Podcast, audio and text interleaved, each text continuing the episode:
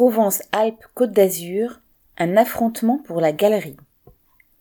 Alors que la plupart des sondages précédant le premier tour des élections régionales donnaient le candidat du RN Mariani vainqueur du second tour, et cela même en cas de retrait du candidat de la gauche, c'est bien Muselier, candidat LR, qui l'a emporté finalement. Même si la participation a été un peu plus importante qu'ailleurs, l'abstention a dépassé 63% sur l'ensemble de la région, atteignant 75% et plus dans les quartiers populaires de Marseille notamment. Chacun des deux finalistes a ainsi perdu plusieurs centaines de milliers de voix par rapport à son prédécesseur de 2015.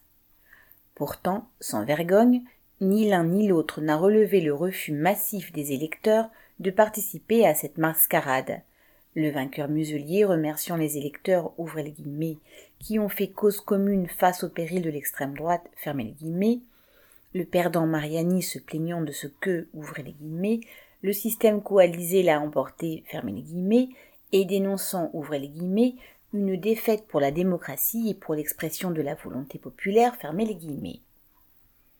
Comme le rappelait le canard enchaîné, Mariani, victime aujourd'hui du prétendu Front républicain, l'appelait pourtant en sa faveur il y a quelques années.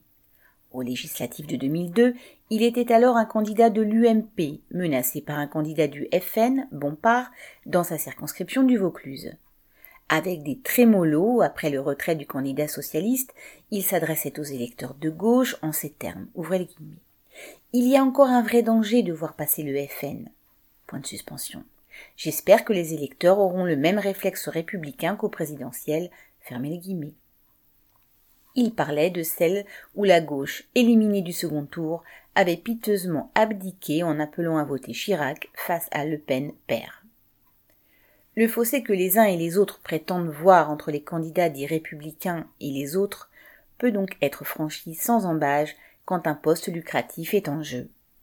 Autre exemple de cette porosité entre la droite classique et l'extrême droite, Giraud, le président LR sortant du conseil départemental du Var, vient d'être réélu sans difficulté dans son canton, le seul où le RN ne présentait pas de candidat, grâce à quoi il pourra être candidat à sa propre succession à la tête du département. Si l'extrême droite représente une menace, aucun de ces politiciens ne constitue un rempart contre elle. Qu'ils aient ou non changé de veste, ils ont tous contribué à alimenter sa progression. Correspondant Hello.